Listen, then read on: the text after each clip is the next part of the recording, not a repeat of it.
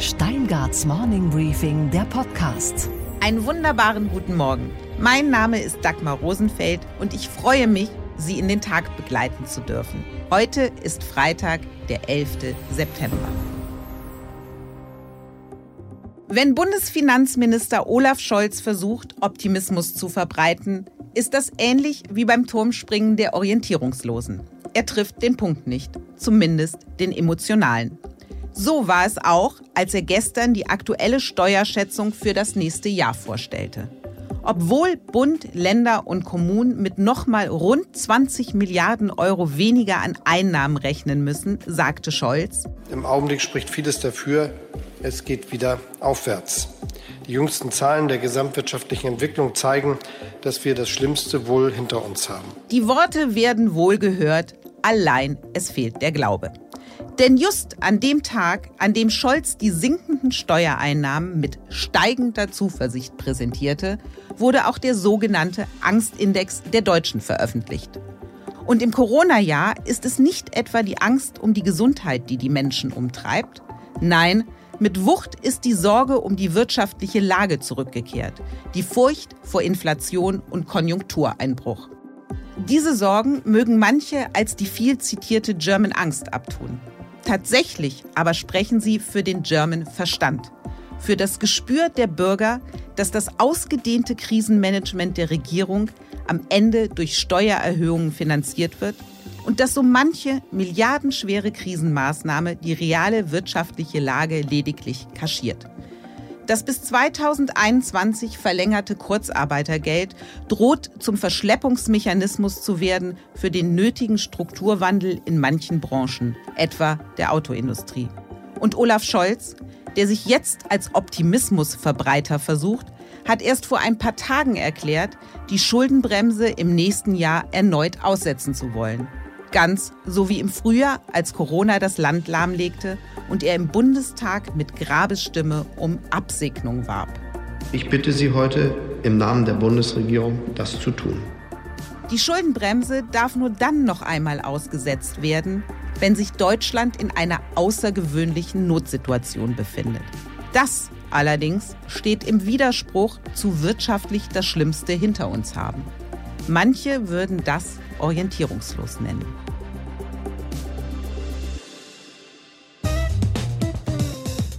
Das sind unsere weiteren Themen heute. Nirgendwo war die Corona-Politik der letzten Monate so streng wie in Bayern. Nirgendwo wurde so viel getestet. Trotzdem ist die Rate der Neuinfektionen dort am höchsten. Aber Ministerpräsident Markus Söder zweifelt im Interview nicht an der eigenen Politik. Nein, im Gegenteil, es hat ja voll funktioniert. Wir haben insgesamt in den drei Wochen, in denen die Teststationen in den Ferien gelaufen sind, drei, vier Wochen, 6000 positive Fälle identifizieren können. Die wären ohne die Maßnahmen äh, unerkannt gewesen und hätten zu einer großen Verbreitung geführt. Außerdem berichtet The Pioneer-Chefredakteur Michael Bröker über die Diskussionen im politischen Berlin nach dem Großbrand im Flüchtlingslager Moria. Wir schauen nochmals auf den bundesweiten Warntag, der am Ende eher ein Tarntag war. Und Sie hören, warum der Besuch einer Telefonzelle in der Schweiz Balsam für die Seele ist. Kein Spitzenpolitiker schlüpft in so viele Rollen wie er. Er war Homer Simpson, er war Marilyn Monroe und er war Schreck. Die Rede ist von Markus Söder. Derzeit reüssiert er in einer Doppelrolle. Er ist der strengste Ministerpräsident der Republik und zugleich der Kanzlerkandidat der Herzen. Wie das zusammengeht und ob der rigorose bayerische Weg in der Corona-Bekämpfung der richtige ist, darüber möchte ich jetzt mit ihm reden. Guten Morgen, Herr Söder. Schönen guten Morgen. Herr Söder, ich möchte mit Ihnen über das Thema sprechen, was uns alle seit Monaten beschäftigt und an vorderster Front auch Sie, nämlich die Corona-Krise. Bundesgesundheitsminister Jens Spahn verbreitet ja im Moment doch ordentlich Optimismus in der Krise. Er hat jetzt vor kurzem gesagt, er geht ganz zuversichtlich in den Herbst und den Winter. Sie hingegen haben jetzt von einer Bewährungsprobe gesprochen und warnen, Winter is coming. Das ist ein bisschen wie Games of Thrones, ehrlich gesagt. Warum schwingt bei Ihnen immer der mahnende Zeigefinger mit? Weil die Realität uns lehrt, dass Corona schneller wieder zurückkommt und gefährlicher werden kann, als wir denken. Ich finde Optimismus gut, aber ein Staat und eine Regierung muss auch die anderen Szenarien im Blick haben. Wenn wir sehen, wie um uns herum in Frankreich, in Spanien, in Tschechien die Zahlen wieder erneut explodieren, zum Teil auch wieder in die Krankenhäuser hineinwächst, dann glaube ich, sind wir einfach gut beraten, wenn wir neben einer gehörigen Portion Optimismus auch mit Realismus und Vorsicht herangehen. Denn ähm, wir haben noch eine Menge an Aufgaben zu lösen, um auch diesen Winter dann gut zu überstehen. Sie in Bayern sind ja bei den Corona-Maßnahmen immer besonders forsch gewesen, wenn ich es mal so formulieren darf. Also nach dem Motto, bei uns darf es ein bisschen mehr sein. Das ist ja zuletzt jetzt die Teststrategie gewesen. Also in Bayern wurde nicht nur am Flughafen getestet, sondern auch an Autobahnen und Bahnhöfen konnte jeder, der wollte, sich auch testen lassen. Da hat es dann Pannen gegeben, nicht nur einmal. Und jetzt haben Sie verkündet nach der Kabinettssitzung, dass die Teststationen abgebaut werden. Und auch aus Ihrem Versprechen, das Testergebnis gibt es binnen 24 Stunden, ist jetzt ein so schnell wie möglich geworden. Ist das Ihre Art einzugestehen, dass Sie sich mit Ihren Plänen übernommen haben, dass Sie mehr wollten, als am Ende möglich war? Nein, im Gegenteil, es hat ja voll funktioniert. Wir haben insgesamt in den drei Wochen, in denen die Teststationen in den Ferien gelaufen sind, drei, vier Wochen, 6000 positive Fälle identifizieren können. Die wären ohne die Maßnahmen äh, unerkannt gewesen und hätten zu einer großen Verbreitung geführt. Jetzt ist der Urlaub vorbei. Wir machen jetzt aus drei Teststationen an der Autobahn und zwei an Hauptbahnhöfen jetzt 85 lokale Testzentren, weil wir nicht festgestellt haben, dass ein Teil in den normalen Ärzteschaft oder auch ein Teil bei den Gesundheitsämtern einfach überfordert würden, wenn es im Herbst oder im Winter ist. Das heißt, wir erhöhen im Prinzip die und verbreitern die Testangebote und ja, wir bleiben dabei, es niederschwellig zu machen. Woanders kann zum Teil nicht getestet werden und wenn, dann mit dem Betrag vom Teil 200 Euro. In Bayern kann man sich in seiner Stadt, in seinem Landkreis testen lassen und bekommt den auch noch umsonst. Ich finde, das ist schon ein ordentliches Angebot für die Bürger. Können Sie denn garantieren, dass auch jeder rechtzeitig sein Testergebnis bekommt, also dass solche Pannen, wie es sie gab, nicht mehr vorkommen werden? Wie ist denn Ihr Überblick in anderen Bundesländern? Wie lange dauert es eigentlich in anderen Bundesländern? Ich messe ja Sie nur an dem Wort, das Sie den Bürgern gegeben haben. Interessanterweise ist es so, dass woanders in den meisten Bundesländern entweder gar keine Angaben gemacht werden oder, wie ich auch aus verschiedenen Recherchen im Netz entnommen habe, es immer wieder auch zu gewissen Herausforderungen kommt. Zum Teil, weil es an einem Tag sehr viele sind beispielsweise, die sich testen lassen, zum Teil, weil Gesundheitsämter da noch äh, nicht entsprechend ausgestattet sind. Also Fakt ist, es wird überall äh, gute Arbeit geleistet. In den meisten Fällen dauert es aber länger, obwohl weniger Testkapazitäten da sind. Insofern bei uns wird sehr schnell getestet. Ähm, da kam es immer wieder mal zu Verzögerungen. Das mag sein, dass das ärgerlich war, aber insgesamt habe ich den Eindruck, dass gerade die bayerische Bevölkerung da schon sehr dankbar war, dass es diese Möglichkeiten gibt. Ich möchte einmal ganz kurz grundsätzlich werden und über das grundsätzliche Ziel der Corona-Strategie sprechen. Also am Anfang galt ja Flatten the Curve, um dann eben die Kapazität an Intensivbetten aufzubauen. Die ist jetzt längst vorhanden. Was ist denn jetzt das Ziel, das mit den Corona-Maßnahmen erreicht werden soll? Nun, das Wichtigste war immer äh, zu verhindern, dass es einen exponentiellen Anstieg gibt, der dann das Gesundheitssystem überfordert. Weil zu Beginn war ja relativ klar erkennbar, dass die Krankenhäuser vollgelaufen sind und dass wir insbesondere bei Alten- und Pflegeheimen, also in der älteren Zielgruppe, auch eine sehr, sehr hohe Todesrate hatten. Also das Leben zu schützen und das Gesundheitssystem zu entlasten waren die Aufgaben jetzt. Im Moment ist es so, dass wir zum Glück, auch gerade dank der Situation am Urlaub, sehr viele junge Menschen haben, die infiziert sind, sodass das Gesundheitssystem derzeit nicht überfordert ist. Die Herausforderung liegt also nicht allein im Moment. Im Moment ist die Frage nach wie vor keine exponentielle Entwicklung wie in anderen Ländern. Und zweitens dann insbesondere sich für den Herbst und Winter vorbereiten, wenn die Kombination aus anderen Krankheiten dazukommen kann, aus Grippe oder Erkältungskrankheiten, da ist jetzt wichtig dafür zu sorgen, dass wir keinen zweiten generellen Lockdown bekommen, keine entsprechende Belastung für die Wirtschaft und den Regelbetrieb für Schule und für Kita weiter aufrechterhalten und ganz wichtig natürlich, das bleibt kein Hineinwachsen von Corona in die ältere Zielgruppe. Woran messen wir das? Messen wir das an den Infektionszahlen, am R-Wert? Also was ist der Maßstab? Ich glaube, natürlich spielt die Infektionsrate eine, also die Zahl eine absolute Rolle. Es spielt die Positivrate eine Rolle, also wie viele von den Tests sind dann positiv getestet. Es spielt die Zahl der Krankenhäuser eine ganz große Rolle, wer kommt ins Krankenhaus oder nicht. Und natürlich bleibt die Zahl von Todesfällen ganz entscheidend. Da sind wir zum Glück in Deutschland im Moment gut aufgestellt. Genau, trotz hoher Neuinfektionszahlen sinkt ja die Sterberate erheblich. Und der Virologe Henrik Streeck hat jetzt gesagt, wir sollten uns von dem Gedanken verabschieden, alle Infektionen vermeiden zu wollen. Die Wissenschaftler der Leopoldina haben übrigens schon im April geschrieben, äh, einen sehr klugen Satz, das Leben mit Risiken gehört zum Alltag, auch wenn wir uns das sonst nicht bewusst machen. Ist jetzt nicht gerade die jetzige Phase, wo es so gut läuft, der Moment, wo man viel mehr auf das Möglichmachen gucken sollte. Also zum Beispiel, ich blicke auf die Veranstaltungsbranche, der sechstgrößte Arbeitgeber in Deutschland, da zu gucken, was können wir ermöglichen, anstatt zu schauen, was alles nicht geht? Ich glaube, das tun wir. Und zwar alle, jeder an seinem Platz jeder nach dem entsprechenden Infektionsgeschehen. Wir haben uns ja darauf geeinigt, dass wir auch sozusagen die, ähm, die Strategie passgenau etablieren. Das heißt, dort, wo Infektionen hoch sind, dort muss besondere Vorsicht sein. Dort, wo die Infektionen runtergehen, kann und soll mehr möglich sein. Und deswegen ist es ja auch die letzten Tage, glaube ich, läuft es auch besser, weil wir dieses passgenaue Abstimmen haben. Ähm, ob Herr Strick recht hat oder nicht, wage ich nicht zu beurteilen. Wir haben uns bei, mit unseren sechs der besten Virologen so zusammengesetzt, haben mit ihnen geredet. Dort kommt man zu, zu zurückhaltenderen Einschätzungen. Man kann da unterschiedliche Auffassungen haben. Es ist doch keine absolute Wahrheit. Deswegen, weil man es aber nicht ganz genau weiß, ist die Frage, wie viel Risiko gibt man ein und wie viel Sicherheit etabliert man. Das ist eine ständige Balance, die stattfindet. Sie sind mehr der Sicherheitstyp, oder? Ich glaube, dass Umsicht und Vorsicht an der Stelle, glaube ich, ein guter Ratschlag ist. Wir haben die Woche auch zum Beispiel erlaubt, ob im Amateursport oder im Bereich auch äh, der kleineren Kneipen Erleichterungen zu machen, aber halt dann immer mit Auflagen versehen, mit Hygienemaßnahmen, zum Teil mit Masken oder mit vergleichbaren Maßstäben, beispielsweise Sport und Kultur gleichzusetzen, gleich zu behandeln, genauso wie beispielsweise kleine Kneipen oder die normale Speisegastronomie. Wir waren bei Maßstäben. Ich wechsle das Thema, aber es geht um Maßstäbe. Sie liegen ja seit Wochen weit vorne, wenn es in den Umfragen um die Kanzlerkandidatenfrage geht. Was haben Sie, was Armin Laschet und Friedrich Merz nicht haben? Umfragen sind Momentaufnahmen. Ich habe da in meinem Leben schon einige positive, aber auch schon sehr schlechte erlebt und es hat sich immer wieder verändert und ich habe auch den Eindruck, dass der ein oder andere auch tatsächlich darauf hofft, dass sich das wieder ändert. Ich habe mich daran ehrlich gesagt nie orientiert. Ich habe in den ganzen Monaten nur ein Ziel gehabt, dass wir gut durch diese Krise kommen und ich bin der festen Überzeugung, da werden Sie jetzt sagen, vielleicht ist das wieder etwas zu pessimistisch.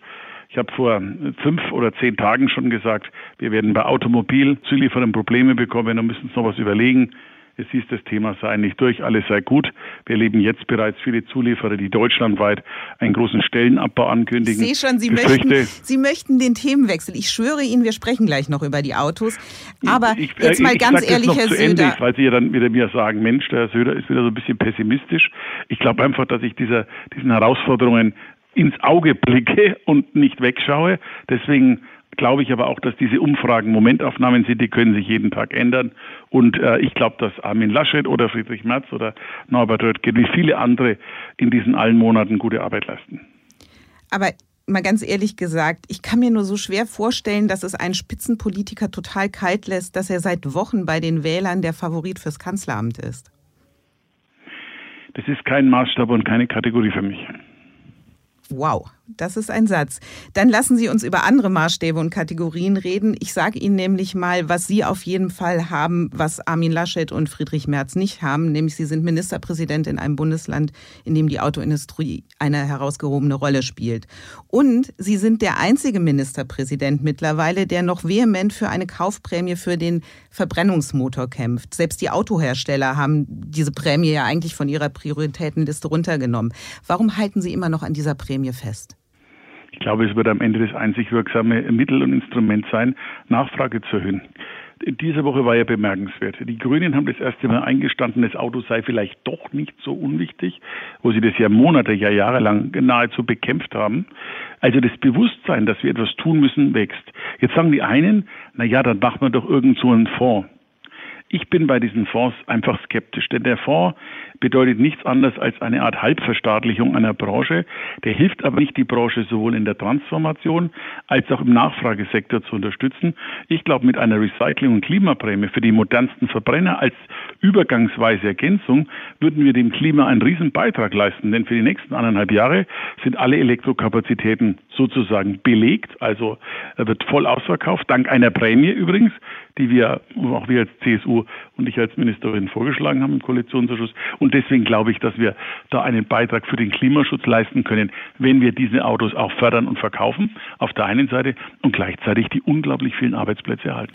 Ich Erzähl ihm mal von einem CSU-Generalsekretär, der schon im Jahr 2007 ziemlich viel Weitsicht gezeigt hat und ah, gesagt hat, ich, die deutsche Industrie habe beim Thema Umweltschutz nicht genügend Erfindergeist. Es brauche daher ein Ultimatum. Und das Ultimatum sollte sein, ab 2020 keine Autos mehr mit Verbrennungsmotoren zulassen. Und dieser weitsichtige CSU-Generalsekretär hieß Markus Söder. Warum sehen Sie das heute anders? Wenn man mir damals gefolgt wäre, wären wir für heute auch wahrscheinlich viel weiter. Großartige Antwort, Herr Söder. Finde ich auch ehrlich gesagt. Aber nein, ganz im Ernst. Ähm, man muss ja der Wahrheit auch die Ehre geben. Wir haben uns mit dem Thema Klimawandel und Klimaschutz doch in Deutschland auch erst seit zwei Jahren wirklich beschäftigt. Zwischen 2008 das würden die Grünen anders 2000, sagen, oder? Nein, nicht wirklich. Wenn Sie zwischen 2008 und 2018 schauen, haben Sie erlebt, dass wir uns mit Finanzkrise, mit Eurokrise, mit Migrationskrise in Europa ganz massiv beschäftigen mussten und getan haben. Und in den Jahren habe ich von niemandem, auch von den Grünen, keine Priorität für den Klimawandel äh, und der Bekämpfung des Klimawandels erlebt. Hätten wir in der Tat 2007 diese ganzen Prozesse gemacht, die wir jetzt heute angehen, dann hätten wir es geschafft. Also schade, dass der CSU-Generalsekretär sich damals nicht durchsetzen konnte. Sie haben jetzt ganz viele Krisen nochmal angesprochen. Wir haben, mhm. haben mit der Corona-Krise angefangen und sollten auch mit der Corona-Krise enden. Da mischt der Staat ja aktiv in der Wirtschaft mit. Und Sie haben auch gerade gesagt, Investitionsfonds wäre wieder der nächste Weg, staatliche Beteiligung. TUI bekommt jetzt Milliardenhilfen, an der Lufthansa gibt es eine Beteiligung, Kurzarbeitergeld bis Ende 2021. Das sind nur ein paar Beispiele dieser ganzen Konjunkturmaßnahmen. Ist das eigentlich noch Marktwirtschaft? Schwer. Also man kann zur Überbrückung so etwas tun, aber man muss auch die marktwirtschaftlichen Anreizmodelle stärken. Deswegen plädiere ich dafür, dass wir nicht immer nur neue solcher Übernahmeideen entwickeln, sondern auch wieder Wettbewerbselemente einführen. Zum Beispiel bin ich der festen Überzeugung, um den Standort Deutschland zu stärken, braucht es zum Beispiel eine Senkung von Unternehmenssteuern, aber auch eine Senkung von Energiepreisen, weil nur mit beiden werden wir international die Wettbewerbsfähigkeit für alle Unternehmen erhöhen und nicht nur für die, die gerade in der notleidenden Situation sind, weil ihre bestimmte Branche besonders unter dem Lockdown leidet. Also im Gegensatz zu Scholz, der ja über Steuererhöhungen für Gutverdiener redet, sind Sie für eine Unternehmenssteuerreform, die zu Steuersenkungen führt. Ja, natürlich. Wo haben denn je Steuererhöhungen zu einem wirklichen Erfolg geführt. Ich kann mir nirgendwo in der Welt erinnern, dass Steuererhöhungen irgendwas ge gebracht haben. Übrigens meistens nicht einmal gefühlte Gerechtigkeit. In der Regel werden Leistungsträger betroffen. In der Regel führt es zu Wettbewerbsverzerrungen und am Ende zum Verlust von Arbeitsplätzen, die dann übrigens auch wieder die Allgemeinheit über den gesamten Steuertopf oder den Beitragstopf bezahlt. Deswegen glaube ich einfach, sollten wir neben den großen Programmen, die wir zu Recht beschlossen haben, von Kurzarbeit, Überbrückungshilfen und ähnlichem ähnlichem mehr noch Wettbewerbselemente haben. Das sind Anreize über Steuersenkungen sowie über der Mehrwertsteuer, auch für den Bereich Energie und für die generelle Unternehmenssteuer. Andere Länder tun das übrigens auch. Und den Soli komplett abschaffen. Da haben Sie völlig recht. Ich danke Ihnen ganz herzlich für dieses Gespräch und wünsche Ihnen noch einen fantastischen Tag, Herr Söder. Vielen Dank auch. Und Dagmar, was ist heute in der Hauptstadt los? Das fragen wir jetzt Michael Bröker, Chefredakteur von The Pioneer. Guten Morgen, lieber Michael. Guten Morgen, Dagmar. Michael, das Flüchtlingslager Moria ist immer noch das Thema in der Hauptstadt. Nachdem Angela Merkel sowie Horst Seehofer auch nur eine europäische Lösung wollte, hat sie nun gemeinsam mit Macron vereinbart, dass Frankreich und Deutschland 400 minderjährige Flüchtlinge aufnehmen. Damit hat sie doch mal wieder Horst Seehofer düpiert, oder? Ja, Dagmar, das hat wahrscheinlich nicht nur Horst Seehofer überrascht, sondern auch noch andere in dieser Koalition. Denn es war ja Angela Merkel, die noch am Kabinett am Mittwoch gesagt hat, wir brauchen jetzt eine europäische Lösung und man dürfe jetzt keine schnellen Entscheidungen treffen, die eventuell zu Nachahmern führt. Nun hat sie mit Macron sich verabredet, 400 minderjährige Flüchtlinge zu holen und ich gehe mal davon aus, dass das nicht das Ende der Fahnenstange sein wird. Die ersten fordern 1000, äh, einige Landesminister wollen 2000 Flüchtlinge holen. Jetzt ist die Debatte erst recht eröffnet. Ist es jetzt ein bisschen so wie 2015, wo Merkel ja auch der Stimmung in der Bevölkerung nachgegeben hat mit ihrer Flüchtlingspolitik?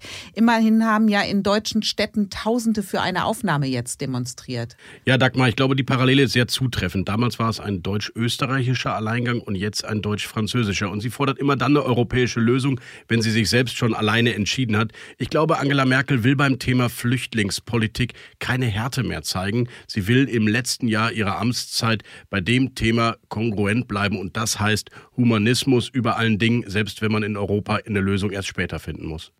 Beinhardt ist ja auch euer Hauptstadt-Newsletter, lieber Michael. Was ist da sonst noch Thema? Ja, Dagmar, wir haben noch zwei interessante Geschichten mindestens. Eine ist, es gibt noch einen weiteren großen Touristikkonzern in Deutschland, der unter den staatlichen Rettungsschirm schlüpft. Und wir haben uns mal umgeschaut, wer eigentlich in dem Land der Alpha-Tiere, man muss es wirklich so sagen, in Nordrhein-Westfalen alles für den Bundestagswahlkampf 2021 antreten will. Und da knubbelt es sich vor lauter Promis. Ja, und all das gibt's natürlich im Hauptstadt-Newsletter zu abonnieren unter thepioneer.de slash Hauptstadt. Danke dir, lieber Michael. Danke. Und Dagmar? Was geht eigentlich gar nicht? Dass der groß angekündigte Warntag 2020 vielerorts eher an das Schweigegelübde in einem Kartäuserkloster erinnert hat, als an einen Katastrophenalarm. Am Donnerstag sollten deutschlandweit Alarmsirenen getestet werden für den Ernstfall, beziehungsweise ein Alarmsignal über Warn-Apps wie Nina oder Katwarn auf die Smartphones gesendet werden. Aber in Berlin und Potsdam beispielsweise passierte um 11 Uhr gar nichts. Vor der Übung hieß es, Deutschlands Bevölkerung sei schlecht auf Katastrophenfälle vorbereitet. Jetzt zeigt sich, die Behörden sind es auch. Das Bundesamt für Bevölkerungsschutz und Katastrophenhilfe hat Probleme eingeräumt. Grund, viele regionale Stellen haben über die Warn-Apps ihre eigenen Alarmmeldungen gepusht und damit dafür gesorgt, dass das ganze digitale System überlastet wurde. So viel zur Digitalisierung in Deutschland. Die ehrlichste Reaktion auf den Alarmtag kam vom Deutschen Gehörlosenbund. Der twitterte, also wir haben nichts gehört. Und Dagmar, was hat dich heute überrascht? Was man in der Schweiz mit einer alten Telefonzelle macht. In Mettau wurde der letzte Fernsprecher des Ortes in eine Art Seelenstreichler umgewandelt. Dort gibt es jetzt bei Anruf Lob. Funktioniert ganz einfach. Man betritt die Zelle, gibt über ein Display ein, wofür man gefeiert werden möchte und dann wird via Telefonhörer die ultimative Lobhudelei ausgeschüttet. Wer hat's erfunden? Die Schweizer. Obwohl das Konzept der Telefonzelle mehr nach Donald Trump als nach Ricolas Schweizer Kräuterzucker klingt. Ich kann mir jedenfalls ein solches Telefonhäuschen gut im Rosengarten des Weißen Hauses vorstellen. Vor dem Twittern noch schnell ab in die Zelle und nicht vergessen, auf dem Display eingeben, wofür man gelobt werden will. Also irgendwie für alles. Nobody loves the Bible more than I do. Nobody knows the system better than me. Nobody knows politicians better than I do. Nobody knows. Nobody's better. Nobody's stronger. There's nobody bigger or better. There is nobody that respects women more than I do. Nobody builds walls better than me. in the history of this country has ever known so much about infrastructure as Donald Trump. I- Nobody knows that better than me. I- Nobody even understands it but me. nobody can do it like me. Which is why I alone can fix it. I truly believe that the first 100 days of my administration has been just about the most successful in our country's history. Okay, I'm president. Hey, I'm president. Can you believe it, right? Und wenn das nicht reichen sollte, einfach kurz in die Telefonwarteschleife rein, dann geht es musikalisch weiter mit dem Seelestreicheln. I just called to say I love you. I just called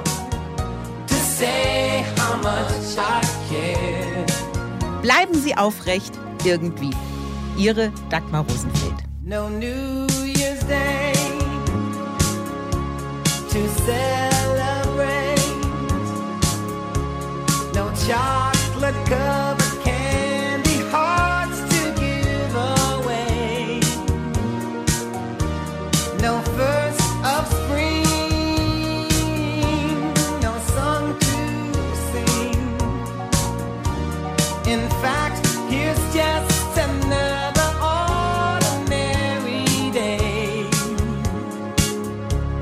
no end.